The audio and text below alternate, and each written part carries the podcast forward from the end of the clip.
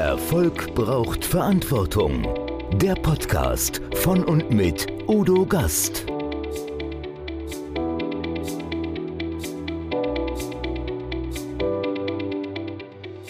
Podcast Folge 149. Quirren Anhofer, wie du mit deiner Webseite Wunschkunden anziehst. Was macht die perfekte Webseite aus? Diese provokante Frage diskutiere ich mit Quirin Anhofer, Experte für Online-Auftritt und Personenmarketing. Zunächst einmal solltest du dir über das Ziel deiner Webseite klar sein. Was willst du? Online-Visitenkarte, Leistungskatalog, Informationsplattform, Kundenmagnet, Prozessvereinfacher oder Verkaufsplattform. Quirin verrät uns sieben Geheimnisse einer erfolgreichen Webseite plus einem Booster. Warum ist es so wichtig zu wissen, wer deine Webseite besucht und was er sich anschaut? Quirin meint, wenn deine Webseite keine Kunden bringt, dann ist sie nutzlos. Schönheit allein reicht eben nicht. Wir erfahren, was ein Exit Intent ist, warum Tracking auch ohne Cookies möglich ist und warum ein One-Pager nicht die beste Lösung ist.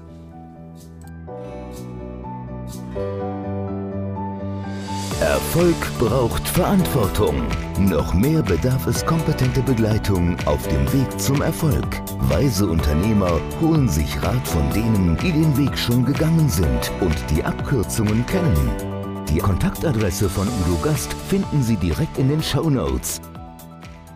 Liebe Zuschauer, liebe Zuhörer, herzlich willkommen. Wieder mal beim Gastredner. Heute geht es um das Thema Außendarstellung und nicht nur auf der Mattscheibe, sondern wie werde ich denn sichtbar nach draußen und das vornehmlich durch eine Webseite. Ich habe einen ausgewiesenen Experten bei mir. Herzlich willkommen, Quirin Anhofer. Hallo. Ja, das ist kurz und prägnant. Hallo, ja, hier bin ich, klar, aber Queren, ich habe so wenig über dich gefunden. Du bist aber der Spezialist für Webseiten, für Marketing. Erzähl mir noch mal ein bisschen, wie kommst du dazu? Was hat dich bewogen, sich in diesem Segment niederzulassen? Willst du die kurze oder die lange Geschichte? Naja, unsere Zuhörer werden dann rechtzeitig abschalten. Also machen wir die konzentrierte, die Power-Geschichte. Also im Kern habe ich mal was ganz anderes studiert.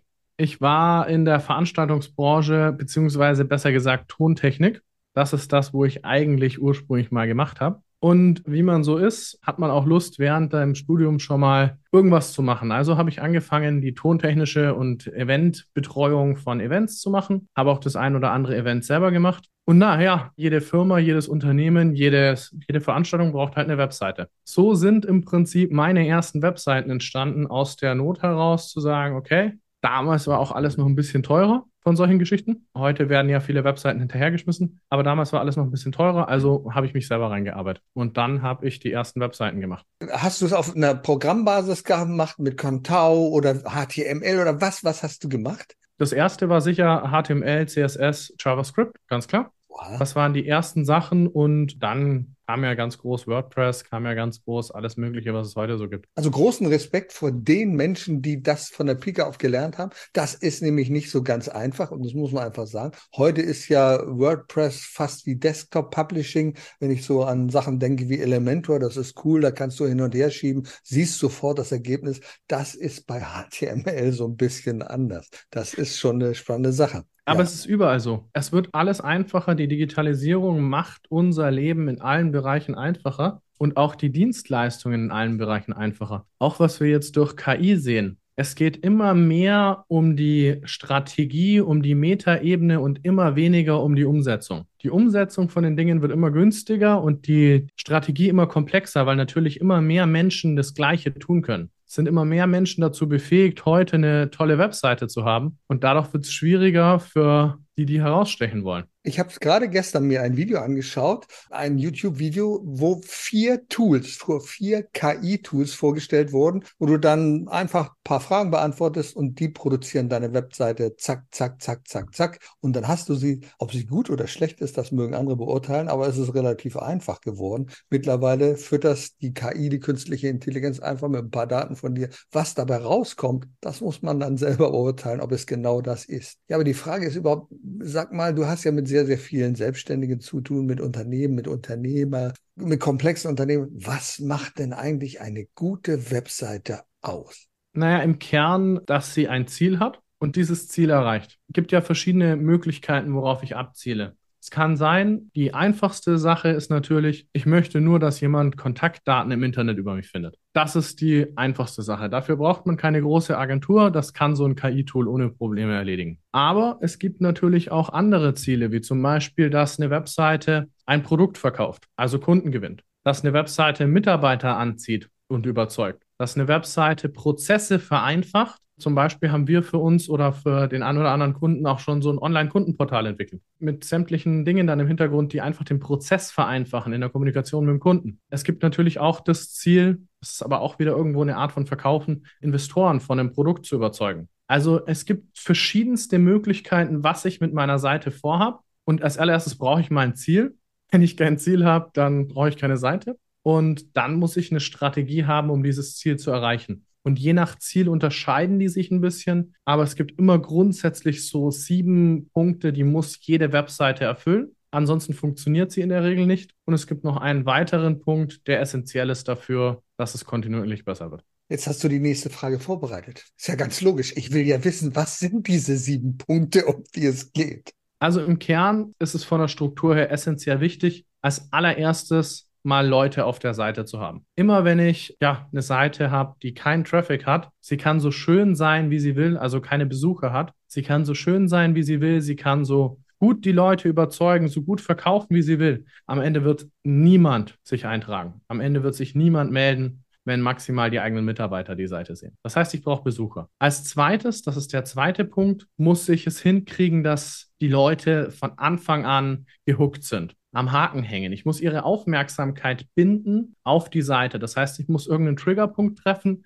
ich muss irgendeine tolle Geschichte erzählen, ich muss, ich kann auch mit Verknappung arbeiten, ich kann mit allem Möglichen arbeiten, was Menschen dazu bringt, ihre Aufmerksamkeit auf meine Seite zu lenken. Weil gerade bei Google, wenn sie über Google kommen, der nächste Treffer ist ein Klick entfernt und zwar zurück. Und dann bin ich schon auf der nächsten Seite. Darum ist der zweite Schritt Aufmerksamkeit binden. Der dritte essentielle Schritt ist eine klare Kommunikation des Vorteils. Also was habe ich davon, wenn ich jetzt weiterlese? Welchen Mehrwert bietest du deinem Leser, deinem Nutzer, deinem Besucher von deiner Seite, sodass die Person sagt, okay, damit beschäftige mich weiter? Da gehört natürlich dann auch so ein bisschen mit rein, was ist dein Angebot oder was ist dein Produkt und was hat die Person davon. Das kann man ganz smart machen und wenn du da noch mal eine Stufe tiefer gehen möchtest, dann gehst du auch die Schmerzpunkte an, die die Person hat. Also schaust dir ganz genau an, wo tut's weh, drückst da ein bisschen rein textlich und bildlich und bietest dann eine Lösung an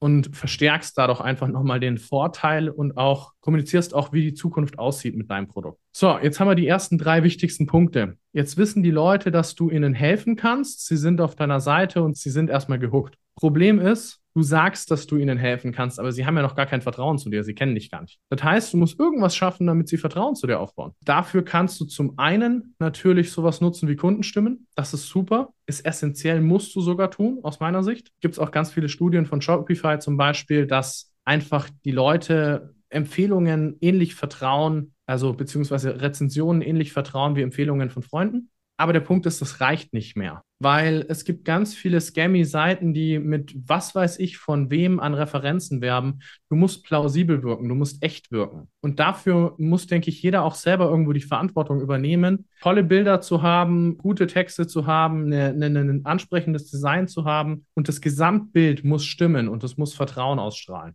Das ist essentiell. Wenn du den Punkt geschafft hast, dann darfst du deinen Nutzer nicht verwirren. Das heißt, du brauchst eine klare Struktur und musst die Person so schnell wie möglich dahin bringen, wo sie hin will. Zum Beispiel ein ganz, ganz einfacher Fehler, was ich vorhin gesagt habe, Kontaktdaten. Ich bin so oft auf irgendeiner Seite und will nur schnell anrufen und dann muss ich ins Impressum, um eine Telefonnummer zu finden. Und die ganz Schlauen haben noch nicht mal da eine Telefonnummer. Wenn ich das nicht möchte, dass mich jemand anruft, okay. Aber auf der anderen Seite sollte ich mich schon drum kümmern. Das heißt, ich darf den Nutzer nicht verwirren und ich muss ein bisschen wissen, wo klickt der Nutzer auf meiner Seite hin. Und dann muss ich auch da einen Button hinmachen, weil oft ist ein Button da, wo keiner klickt und da kein Button, wo jeder klickt. Das muss ich halt einfach messen. Da komme ich nicht drum rum. Und jetzt hat haben wir den Nutzer nicht verwirrt. Wir haben ihn dahin gebracht, wo er hin will. Wir haben ihm die Informationen gegeben, die er braucht. Wir haben Vertrauen aufgebaut und jetzt hat, müssen wir sie zur Handlung aufrufen. Lass uns mal davon ausgehen, dass der Internetnutzer ein eher fauler Mensch ist und eine Aufforderung braucht. Hey, meld dich mal. Hier, guck mal, trag dich hier ein.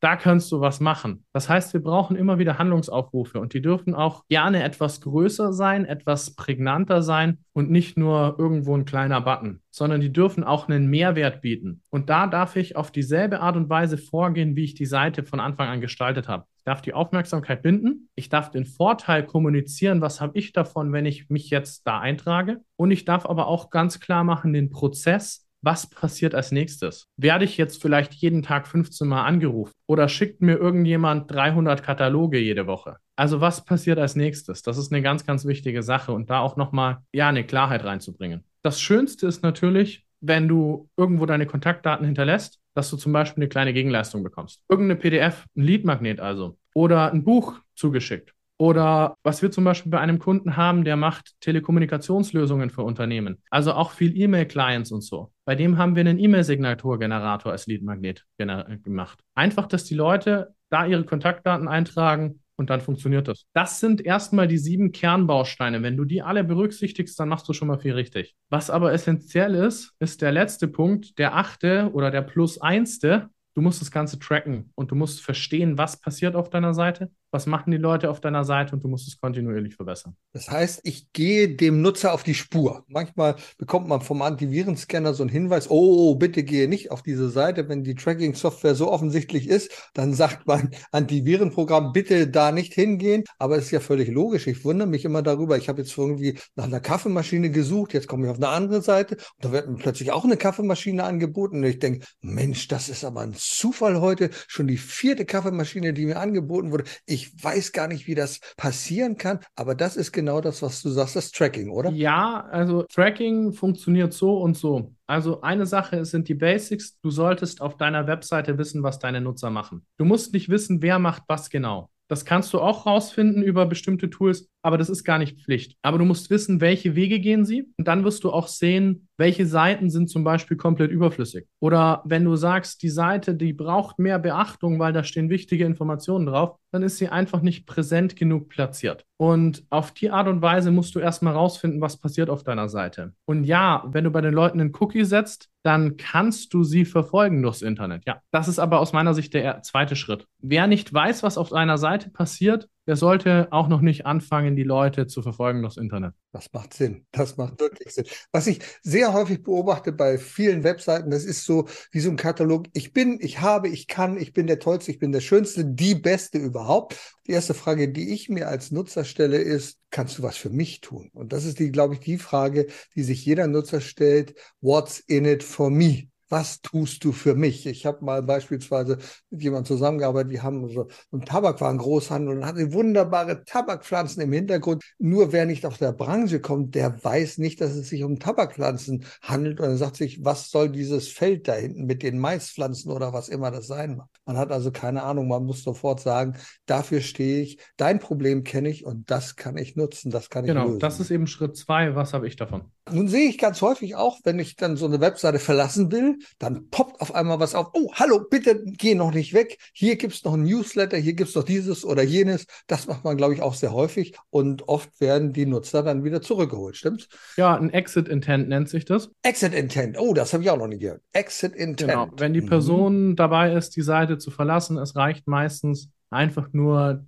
das Fenster mit dem Mauszeiger zu verlassen dann registriert die Seite das natürlich, weil die Seite so ein bisschen im besten Fall dann auch versteht, was du auf ihr tust und sagt dann, hey, hier, tu mal das und das. Kann man auch ganz individuell machen, je nachdem, auf welcher Seite die Person sich befindet, wie lange die Person auf deiner Seite war und, und, und. Das kann man ganz spezifisch einstellen und für die richtige Situation den richtigen Exit-Intent machen. Also theoretisch, wenn jemand jetzt meinetwegen drei Minuten auf deiner Seite war, hin und her, und du stellst, okay, die Schwelle drei Minuten ist übersprungen und dann sagst du ein Exit, da würde draufstehen, Mensch, vielen Dank, dass du so viel Zeit auf meiner Seite verbracht hast. Wenn du noch mehr wissen möchtest, dann hast du hier die Gelegenheit für dieses oder jenes.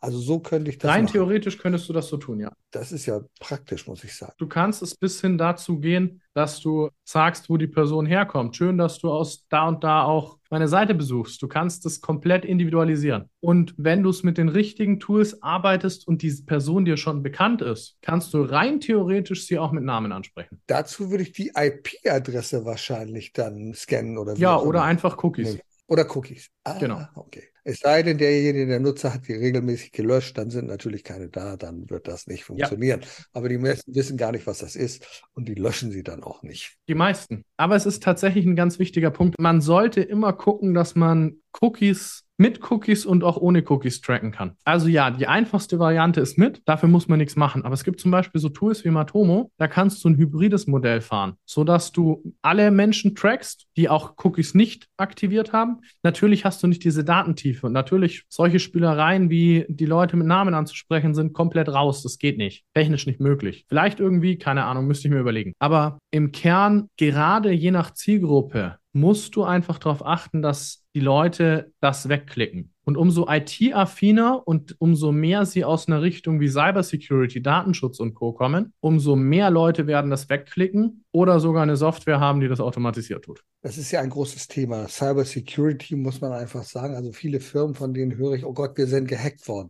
Klar, das ist ein super Geschäft geworden mittlerweile.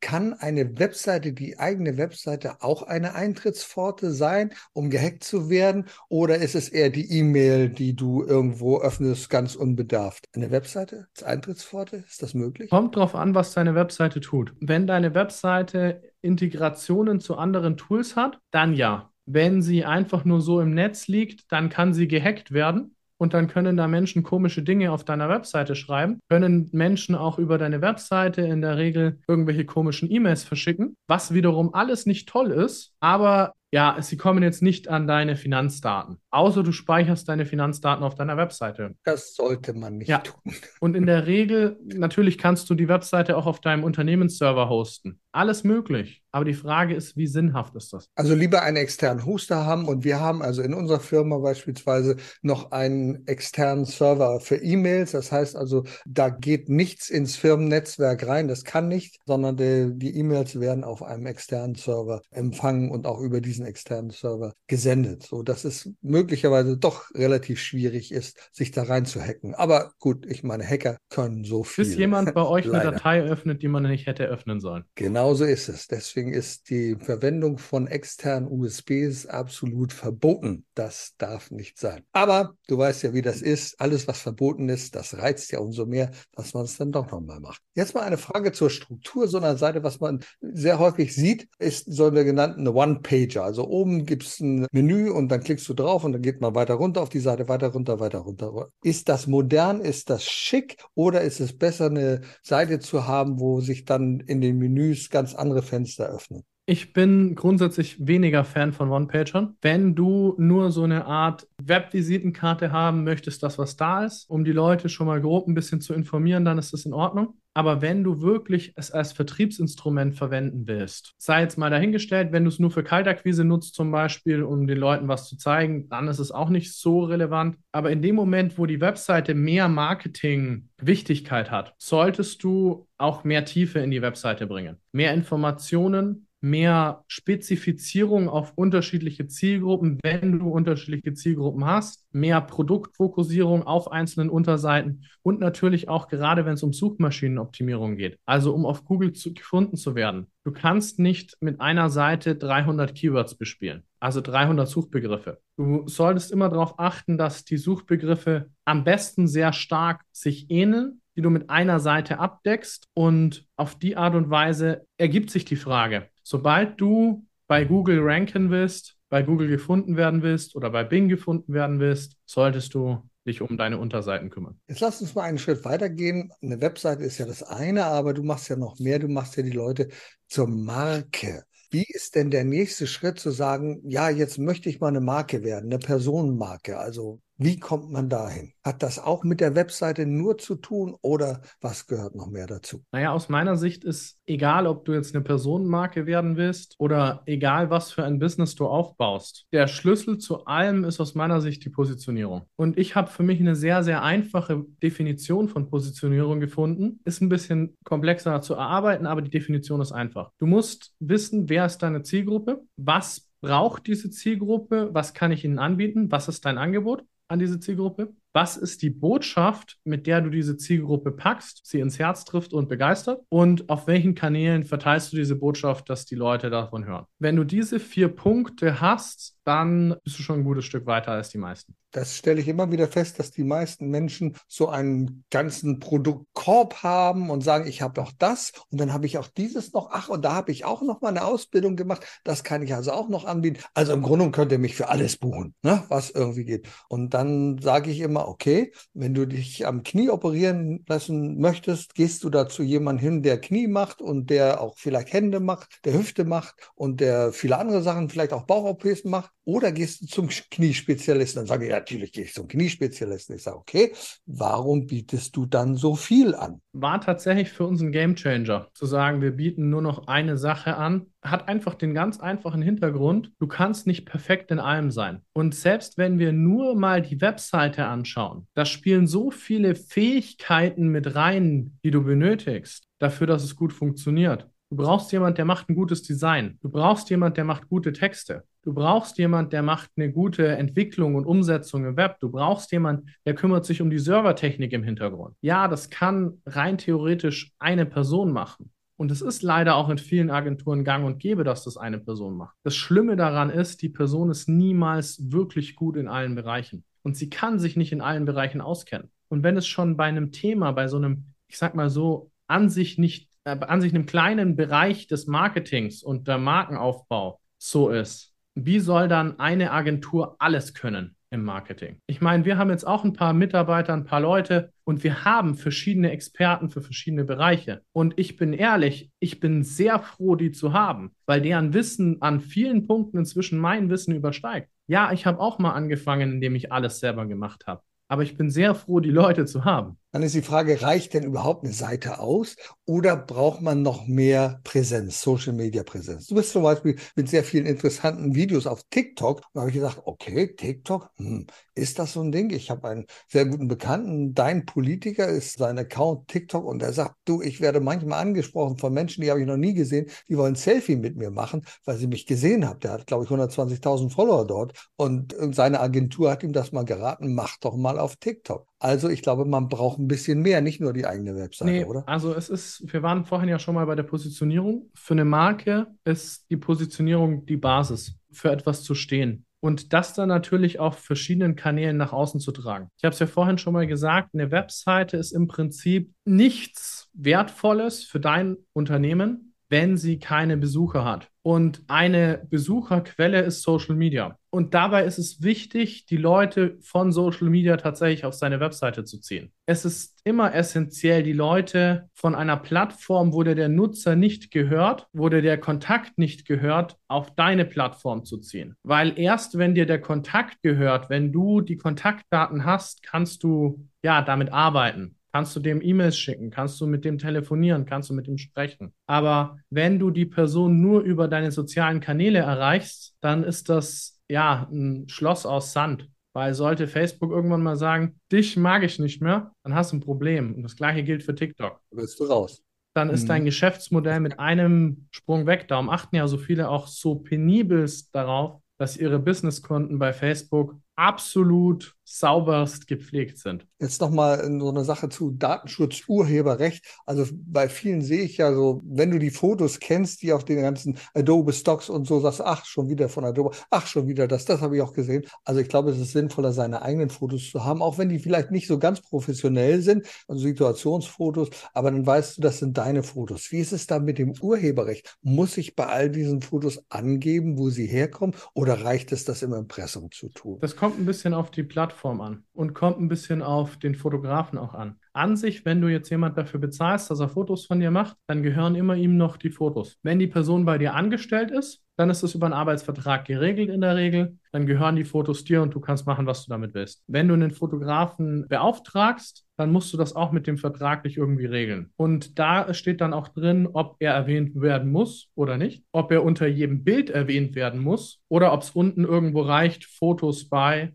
bla bla bla. Das ist immer eine Frage. Und da ist es essentiell, sich ein bisschen mit den Plattformen auseinanderzusetzen. Die eine will es so, die andere will es so und je nachdem sollte man sich auch dran halten, weil diese Abmahnung ist teuer. Das kann ich mir ganz gut vorstellen und vor allen Dingen, die kommt oft unerwartet, wenn es dann auf einmal heißt, ja, da bist du gewesen. Wenn du es auf deiner eigenen Webseite machst, dann sollst du schon sehr sorgfältig damit umgehen. Dann weißt du ja auch, wo du die Fotos her hast. Es sei denn, du hast die irgendwo dir hergeholt und das haben ja viele gemacht, so gerade in den Anfangszeiten. Auch da habe ich eins gefunden im Internet, das ist toll, das passt sehr gut bei mir rein, das nehme ich mal. Und dann hat es der Fotograf gesehen und hat gesagt, mm -mm, so geht es nicht. Dann noch schlimmer ist, wenn es ein Anwalt gesehen hat, ja. der diesen Fotografen kennt. Dann kostet gleich eine ganze Menge Geld. Es gab ja mal diese Sache mit den Google-Fonds, das heißt also, Daten werden nach Amerika übertragen durch diese Fonds und da sind ja auch Menschen abgemahnt worden. Aber ich glaube, das ist wesentlich übertrieben gewesen, muss man sagen, oder? Da haben wieder einige mit dem Abmahnen Geld verdienen wollen, genau. oder? Und das ist auch der aktuelle Stand. Also da muss man nicht so große Angst haben, dass da was Bei den Google-Fonds wird inzwischen der Abmahner verklagt. Na, das beruhigt ja. Das ist ja schön. Okay. So, dann lassen wir ganz zum Schluss vielleicht noch mal kurz zusammenfassen, wenn sich jemand auf den Weg machen möchte. Entweder er hat eine Webseite, sagt, naja, das funktioniert noch nicht so ganz, ich weiß nicht. Was würdest du ihm raten? Außer dass er natürlich einen Gesprächstermin mit euch vereinbart, dann darfst du noch mal kurz sagen, auf welche Seite muss er denn klicken, wenn er den Gesprächstermin vereinbaren möchte mit euch? Einfach auf innotiv.de, i n n o t i v.de und oben rechts ist so ein kleiner Button, der heißt Erstgespräch, irgendwie zum Erstgespräch oder so. Wie kommt es zu innovativ? Normalerweise würde man denken, ach, innovativ meinen die, aber innovativ, da äh, fehlt Eine ne, ne Wortschöpfung daraus. Und die entstand aus was? Das war einfach mal eine gute Idee. Mein Bruder sagt immer gerne dazu, Innovation ist unser Motiv. Aber ob das jetzt der Hintergrund ist, kann ich dir gar nicht mehr sagen. Die Idee ist schon älter, die Domain habe ich schon eine Weile. Und als es dann wegging von der reinen Person Quirin Anrufer und mehr zu einer Agentur wurde, habe ich einfach in meinen Domains mal geguckt, was haben wir denn? Dann nochmal vielleicht von dir die wichtigsten Tipp, um sich auf den Weg zu machen zu einer Webseite. Was muss man haben? Was muss man vorbereiten? So ein Gespräch allein reicht ja nicht aus. Was sollte man vorbereitet haben, bevor man in so ein Gespräch reingeht und bevor man sagt, ja, ich möchte eine Webseite erstellen? Es kommt auf die Agentur an. Sehr stark, mit der man arbeiten möchte. Wenn man bei uns eine Webseite machen will, dann empfehle ich einfach Erstgespräch machen. Vielleicht ein bisschen klar haben, was möchte ich mit der Webseite erreichen. Vielleicht auch ein bisschen wissen, welche Webseiten gefallen mir gut oder auch vielleicht, welche Webseite erreicht schon das Ziel, das ich erreichen möchte. Das sind immer ganz spannende Sachen, aber eine gute Agentur hat einen Prozess dafür, dich dadurch zu leiten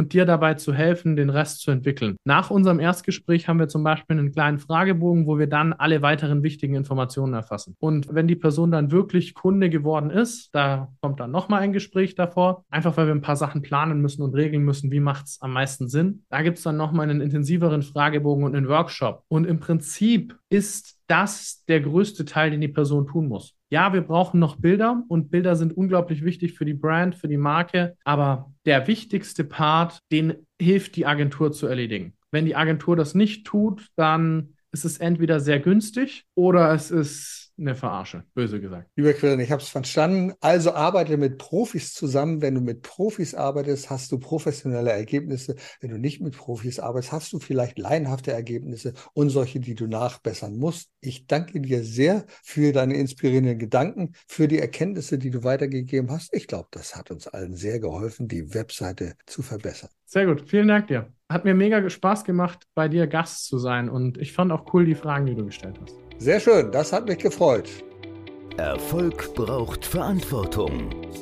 Der Podcast von und mit Udo Gast. Sie brauchen einen echten Mutmacher und erfahrenen Business Coach, der mithilft, Ihr Unternehmen sicher und wirksam nach vorne zu bringen? Und das auch in Krisenzeiten? Dann schreiben Sie jetzt an Udo Gast. Aktuell gibt es noch einen freien Platz. Die Kontaktdaten finden Sie in den Show Notes.